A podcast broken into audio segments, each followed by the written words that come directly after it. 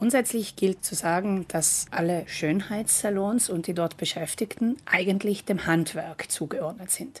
Das heißt, die kosmetischen Behandlungen dürfen alle durchgeführt werden, aber was ausschließlich und speziell therapeutische Zwecke anbelangt, so dürfen diese Behandlungen nicht in Schönheitssalons angeboten werden. Für eine Gesichtsreinigung, eine entspannende Massage oder um Körperhaare entfernen zu lassen, ist das Kosmetikstudio also die richtige Adresse. Doch wo verläuft die Grenze zwischen kosmetischen Anwendungen und medizinischen Behandlungen?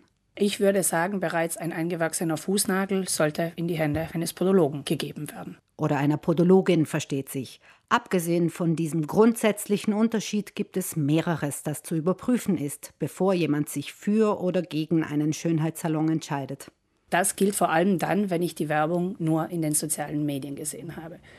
Ratsam wäre es auf alle Fälle, persönlich in den Salon zu gehen und mich einmal umzusehen. Wie sauber ist es, wie gut gelüftet, wird desinfiziert, wird geputzt, macht mir das Ganze einen guten Eindruck. Daneben ist auch der wirtschaftlich-rechtliche Aspekt nicht unwesentlich.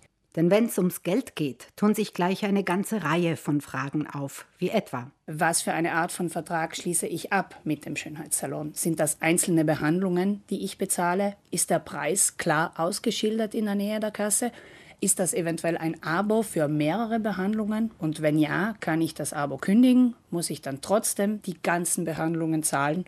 Solche Fragen sollte ich einfach vorher abklären. In den Schönheitssalons dürfen auch Kosmetikprodukte verkauft werden. Das sollte allerdings nicht die Haupttätigkeit sein. So wie für andere Produkte auch gilt für Kosmetikprodukte. Höhere Preise bedeuten nicht zwingend bessere Qualität.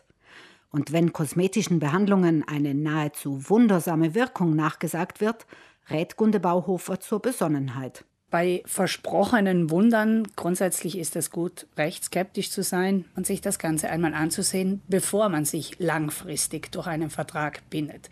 Die angepriesenen Ergebnisse können ja vorab nicht überprüft werden. Das heißt, vielleicht einmal zuerst eine Probebehandlung machen und sich dann erst binden, wenn man wirklich überzeugt ist. Denn ein Vertrag ist eben bindend und ein wesentliches Element. Was Sie unterschreiben, wie viel Sie wofür bereit sind zu zahlen und wie Sie eventuell aus einem Vertrag wieder herauskommen, sollten Sie sich also vor dem Unterschreiben gut überlegen.